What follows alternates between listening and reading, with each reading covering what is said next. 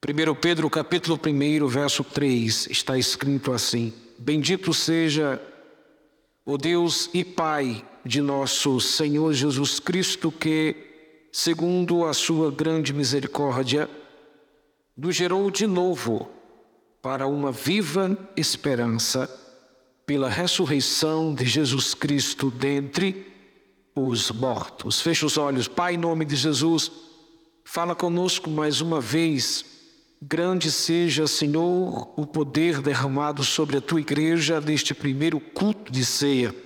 Que seja diferente, ó Pai, que cada um de nós venhamos crescer em Cristo Jesus. É o que eu te peço e te agradeço no nome de Jesus. Amém. Podeis tomar assento.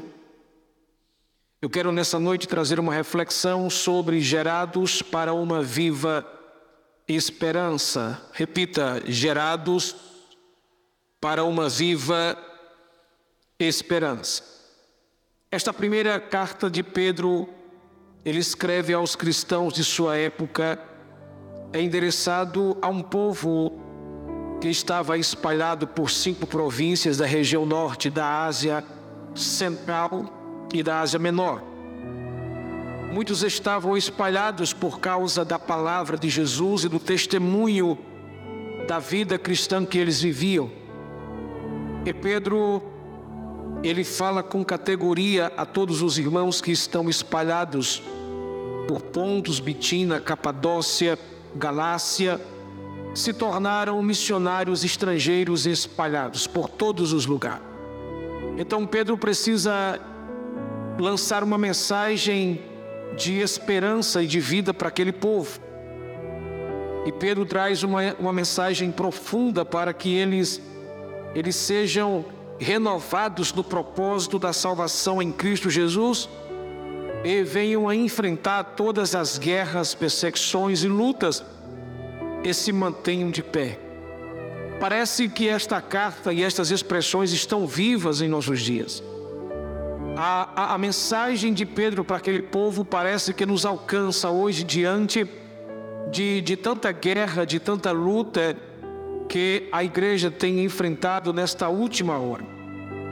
Quando eu olho para esse texto, eu entendo que todos nós precisamos entender que, em meio a tantos desafios, Deus gerou algo grande através da salvação, a ponto de nos gerar, diga comigo, de nos gerar para uma nova esperança. E se a Bíblia nos renova dizer que fomos gerados numa nova esperança.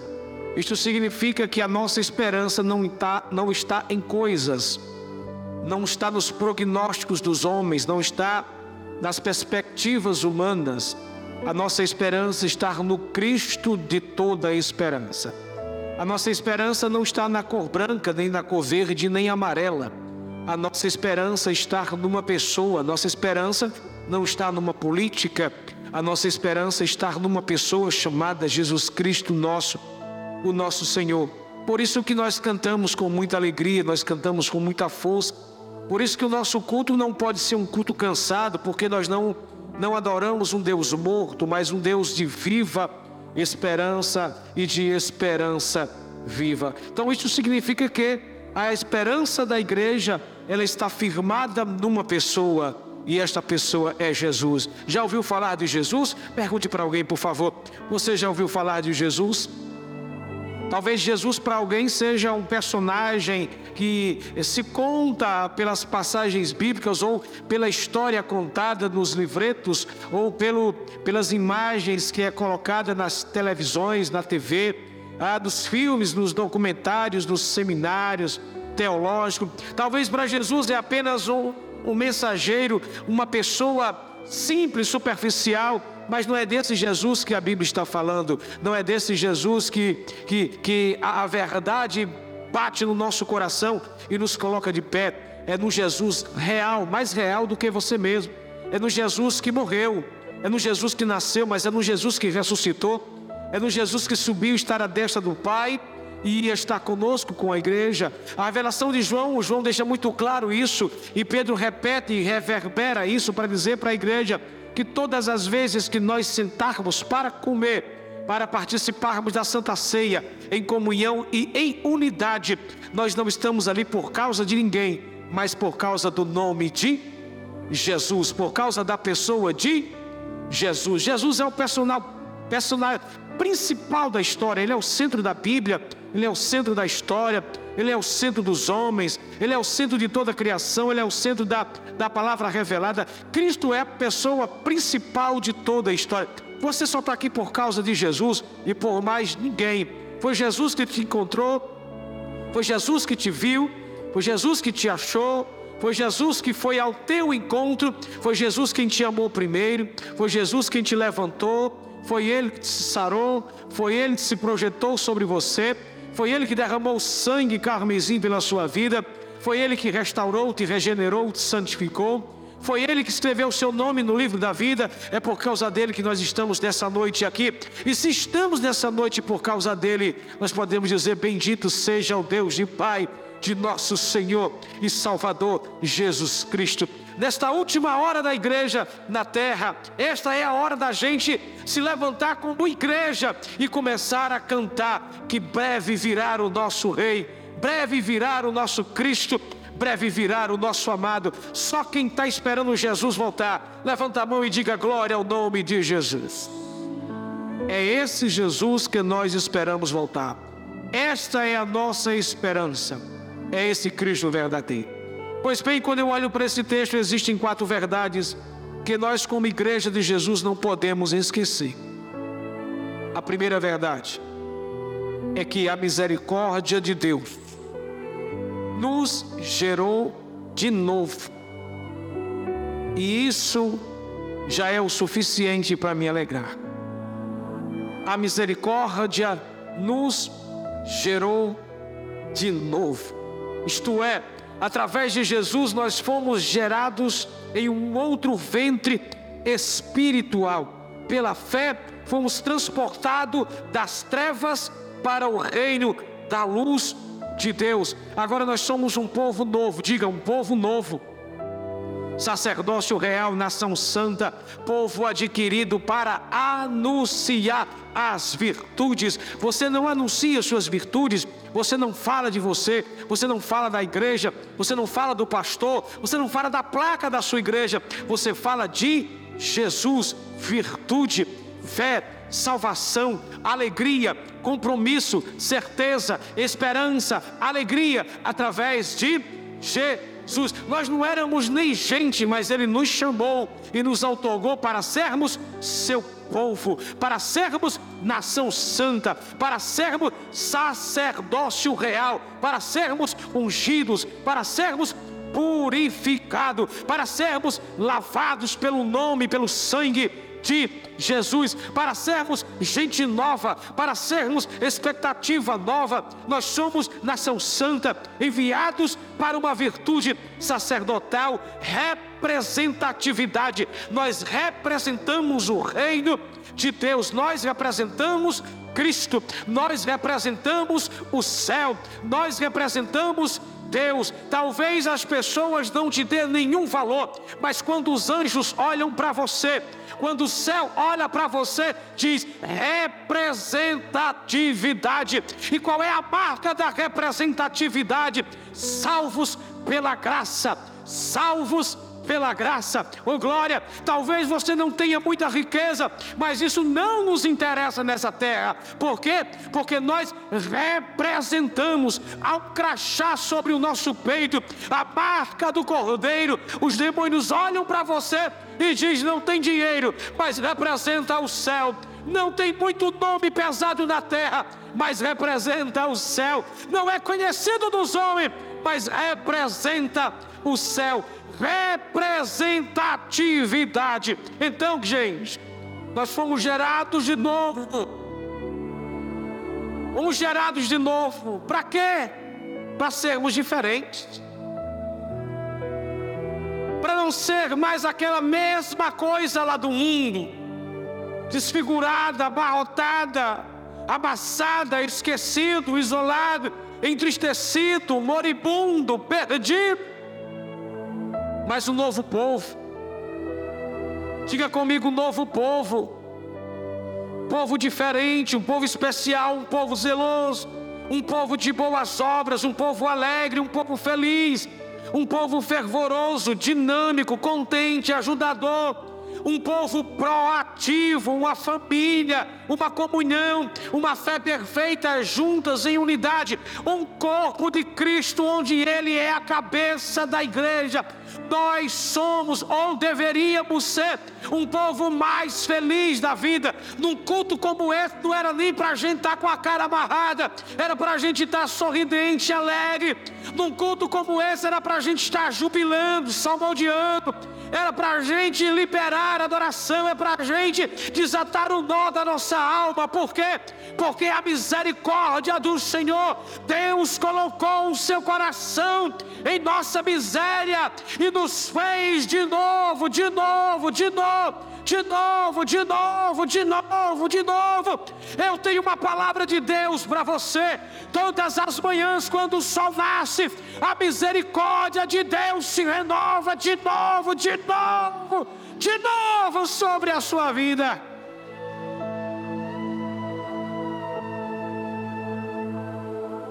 Misericórdia de Deus te gerou para ser novo de novo. Eu não sei se você tem essa experiência, mas todas as vezes que eu venho para o culto eu saio diferente. Às vezes você chega cansado, arrastado, pesaroso, triste, desanimado,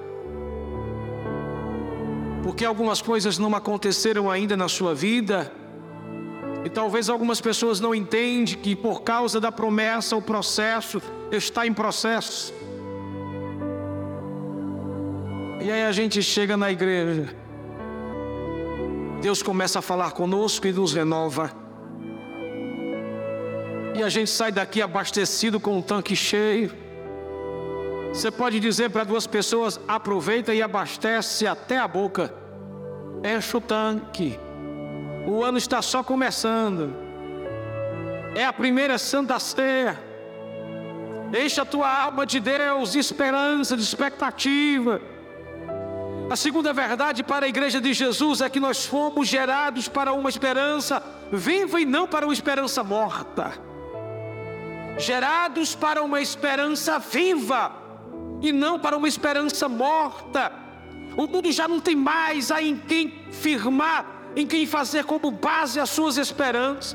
O mundo está chorando seus desencantos, suas tragédias, suas desesperanças. O mundo está caminhando para o caos, para o medo, para o incerto. No mundo, quando os homens morrem, morrem também suas esperanças, suas alegrias, seus sonhos, suas expectativas. A igreja não vive olhando para o mundo com um olhar de desesperança porque quem já perdeu a sua esperança é porque nunca encontrou Jesus. Tem alguém aqui que já achou Jesus?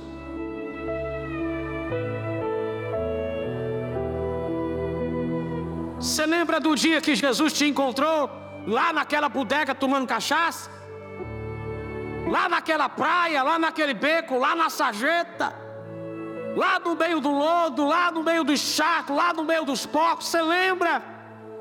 Você lembra daquela noite desesperada que você ia colocar uma bala na sua cabeça, mas o Espírito Santo foi na tua casa, foi no teu apartamento, foi no teu carro, foi onde você estava e disse: Você não é projeto da tua casa nem do diabo, você é um projeto da graça, é esperança viva.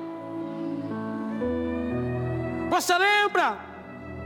Quando você queria parar, desistir, deixar tudo para cima, o Senhor te achou. E todo mundo dizia que você era um caso perdido. Aliás, todos nós éramos um caso perdido. Fala com esse alguém e diz: Você era um caso perdido. Se tornou um caso achado pela graça de Deus. Foi o diabo que perdeu você para Jesus. Eita! Aí, gente, não dá para a gente continuar com essa ideia de morte em nossa vida. Morreu meus sonhos, morreu, morreu os meus projetos, morreu minha família, acabou todas as coisas, não acabou nada. A igreja vive uma expectativa viva, diária, contínua, profunda, eterna, porque Jesus é uma esperança viva.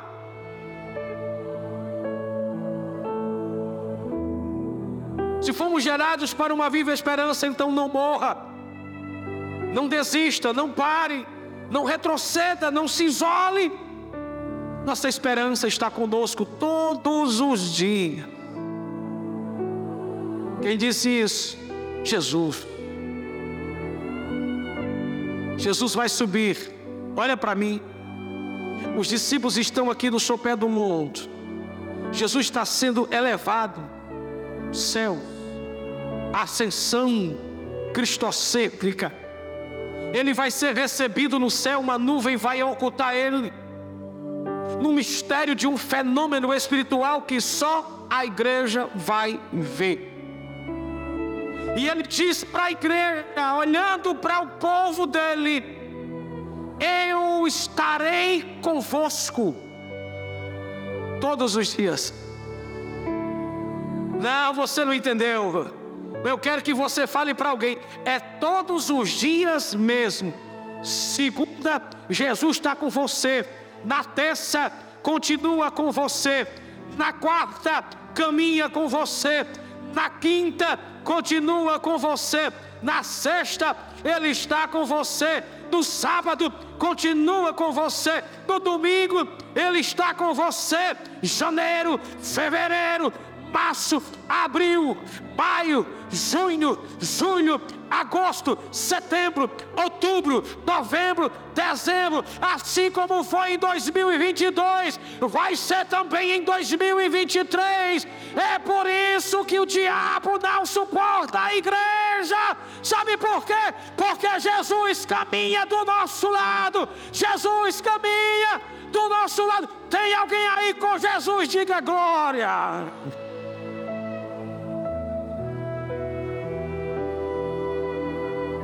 Terceira verdade que você, como igreja de Jesus, não pode esquecer é que a ressurreição nos deu sentido de vida eterna. Verso de número 3: pela ressurreição de Jesus Cristo, disse Pedro, a ressurreição de Jesus é o ápice da esperança e da mensagem para a igreja. Ele nasceu, que maravilha, ele sofreu, fazia parte mataram ele na cruz, ele está morto, ele se deu, ele morreu, colocaram ele na sepultura. E a festa não acaba aqui. Se Jesus tivesse só nascido, morrido e não ressuscitado, nós não estaríamos aqui. Nós estávamos nos preparando para o carnaval. Nós estávamos nos preparando para fazer a maior prática de pecado de todos os tempos. Nós estávamos nos projetando para a carnalidade, nós estávamos projetando para o inferno, nós estávamos nos projetando para as coisas mais terríveis, mas por causa da ressurreição, de Jesus Cristo houve sentido para a vida eterna. E Jesus não morreu para você viver aqui, Jesus morreu para te levar junto para o Pai, para te levar junto para o Pai, para te levar junto para o Pai. É na morte dos mortais que morrem todos os tipos de existência, de alegria, de esperança, de sonho, por quê? Porque na sepultura ali fica, ali fica lacrado, travado para sempre, inerte, frios, presos, imobilizados os mortais. Os ossos de todos os homens estão na sua sepultura. Tem de perto, e tem esse, o como resto. Todos eles estão lá. Tiraram as estruturas de Buda e levaram para catalogar e colocar no lugar os restos mortais de Buda. E os ossos deles estão lá. Os farelos estão lá. Os pedaços estão lá. Pegaram os corpos humanos, aqueles que têm muito dinheiro, e tentaram mobilizar e com um antídoto colocar para que ficasse intacto, mas estão amarelados, deformados, carcomidos, mas estão lá. Pegaram Pelé e passaram dias e dias e dias com o homem para cima e para baixo. Fizeram com os outros papas, com os grandes homens que marcaram a história, pegaram seus corpos, ficaram de um lado para outro, de um lado para outro, mas perceberam que ele estava ficando podre e que eles deveriam colocar esses homens dentro do buraco, porque lá se encerrava a história dos mortais. E nenhum deles mais levantou. Mas vá, Jerusalém.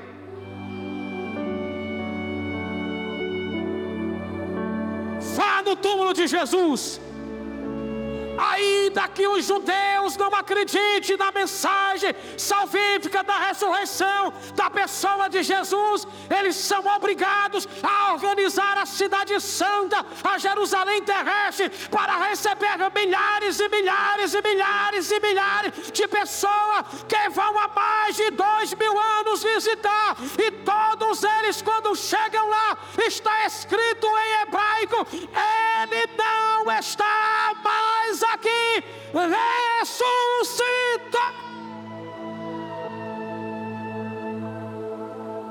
Liberam glória a Deus. Xarabacarabanda racionarabá. Mais de dois mil anos atrás, Jesus, no domingo de madrugada, impactou o céu, impactou a terra, impactou as águas, impactou o inferno, impactou o palácio de Herodes, impactou o Império Romano, impactou os discípulos e disse: Eis que estou vivo para todo sempre. Oh, aleluia! Tudo isso para nos dar a certeza de vida eterna. E a mensagem de Jesus é: aqueles que creem em mim, salta para a vida eterna. Arrepiou agora. Eu vou dizer um negócio aqui, eu não sei se você entende, se você vai se escandalizar. Problema teu. Eu penso, eu penso com a mente cansada, finita que quando o nosso corpo cai, tombra para a morte, cumpre uma ordem criada, uma lei que Deus estabeleceu no Éden. Mas nós, o nosso espírito, quando sai desse corpo, eu acredito que a morte está num cantinho de parede coçando a cabeça. Você não pegou, não? Diga aí para alguém: quando o seu corpo tomba, o teu espírito sai, e a morte está num cantinho da parede, com aquela foiçona coçando a cabeça e dizendo: Não é meu esse, esse não é meu, esse não é meu, esse não é meu, esse não é meu. É, e eu fico também imaginando um bocado de demônio do outro lado ali e uma, e, uma divisão de anjos dizendo: Bem-vindo, salvo à eternidade. Bora que o eterno está te esperando nas mansões celestiais. Você crê nisso, crente? Dá um brado de glória aí. Então a vida eterna tem sentido. Se Jesus morreu e ressurgiu, então eu não preciso mais subir escada de joelho porque o sacrifício dele é maior do que todo sacrifício. Diz para teu irmão: só crê somente, crê somente, crê somente. E esse, essa parafernália toda não precisa mais, porque não é obra humana que veio a salvação, é pela graça sois salvos, mediante a fé. Quarto lugar que a igreja não pode esquecer é que nós recebemos uma herança guardada para um novo tempo. Eita, se não der glória agora, meu irmão, você está desviado. Versículo 4 diz: Para uma herança incorruptível, incontaminável e guardada. Escute isso. A segunda parte do melhor de Deus está por vir. Pegou, pegou, pegou, pegou. A segunda parte do melhor de Deus está por vir. O que Deus preparou para você é incomparável a tudo que você tenha experimentado nessa terra. Por esta razão, você precisa aprender a viver contente, leve, alegre, sem azedar a sua alma, sem azedar as relações, sem azedar os seus sentimentos. Por quê? Diz para teu irmão: há uma herança guardada. Há uma herança guardada, rapaz. Há uma herança guardada. Ei, tem uma herança guardada. Não precisa morrer por um pedaço de terra nessa terra, não precisa morrer por um bocado de ouro, não precisa morrer por causa de poucos reais, não precisa morrer se tiraram você lá da herança da tua família, não precisa morrer se riscar o seu nome, não precisa morrer. Diga para duas pessoas: há uma herança guardada com Deus para você há uma herança guardada. Eu vou repetir até a chapa voar. Há uma herança guardada no céu para você.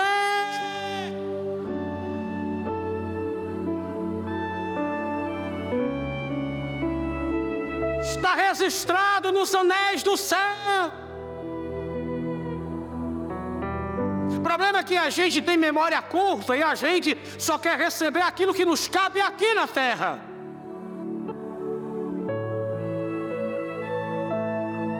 Eu quero dizer para a pessoa mais simples desta igreja, que nunca vai poder comprar uma casa nessa terra, um pedaço de, de chão sequer para fazer, para levantar as paredes. Eu tenho uma palavra de Deus para a tua vida. Anima e alegra teu coração. Há uma reserva de Deus guardada para você. O que é que ela é? Herança de Deus pela salvação. E por que o Senhor está dizendo isso? Para você não se enganchar nessa terra e não colocar seu coração na terra e nem a terra no seu coração, mas para esperar em Deus. E o que é que eu faço? Ama a Deus acima de tudo, cuide de sua família com esmero, faça a obra com amor, viva na dimensão do céu, porque a tua herança está guardada. A tua herança está guardada, a tua herança está guardada, e se ela está guardada no céu, o diabo não entra lá, a morte não entra lá, a dor não entra lá, o mal não entra lá, ela está guardada em Deus, a tua esperança. Vou terminar. Existem três coisas que nós precisamos aprender porque fomos gerados para uma viva esperança. Se nós fomos gerados para uma viva esperança, três coisas você precisa entender. Primeiro, você, eu e você, nós não temos razão para desistir. Vou repetir de novo: nós não temos razões para desistir. Ah, vou desistir porque o meu marido não vai. Vou desistir porque minha mulher não vai. Vou desistir porque minha, meu filho não vai. Vou desistir porque os meus pais não vão. Vou desistir, vou desistir, vou desistir. Você não tem razão para desistir. Vou desistir, estou doente. Vou desistir porque estou depressão. Vou desistir porque estou com isso. Vou desistir porque não tenho dinheiro. Vou desistir porque não tem ninguém do meu lado. Vou desistir porque todo mundo parou. Vou desistir porque as portas estão fechadas. Você não tem razão para desistir. Balança esse crente aí, essa pessoa e diga: Você não tem razão para desistir.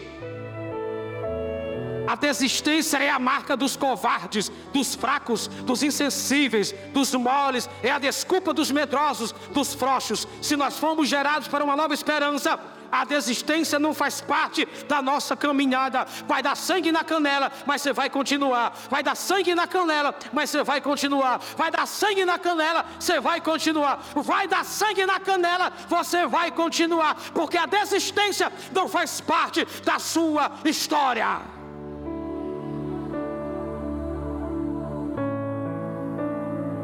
Você não foi chamado para parar, nem para desistir, nem para retroceder. Você foi chamado para continuar. Mas eu estou muito fraco, estou muito fraca, mas continue.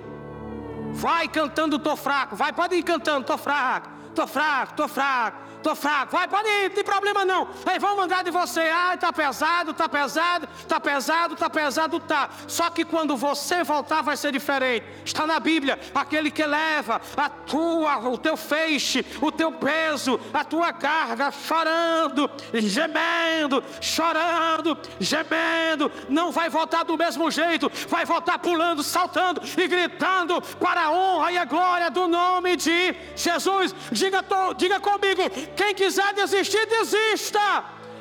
Eu vou prosseguir para o alvo, para o prêmio de Cristo Jesus. Desistir não é para você. Parar não é para você. Retroceder não é para você. Deus olhou do céu e perguntou: Gideão, o que é está acontecendo aí? É, o Senhor mandou cantar uma canção aí e voltou um bocado. Covarde que volte. Todo covarde, todo desistente, nunca irá experimentar quão doce é uma vitória no pódio. Pegou?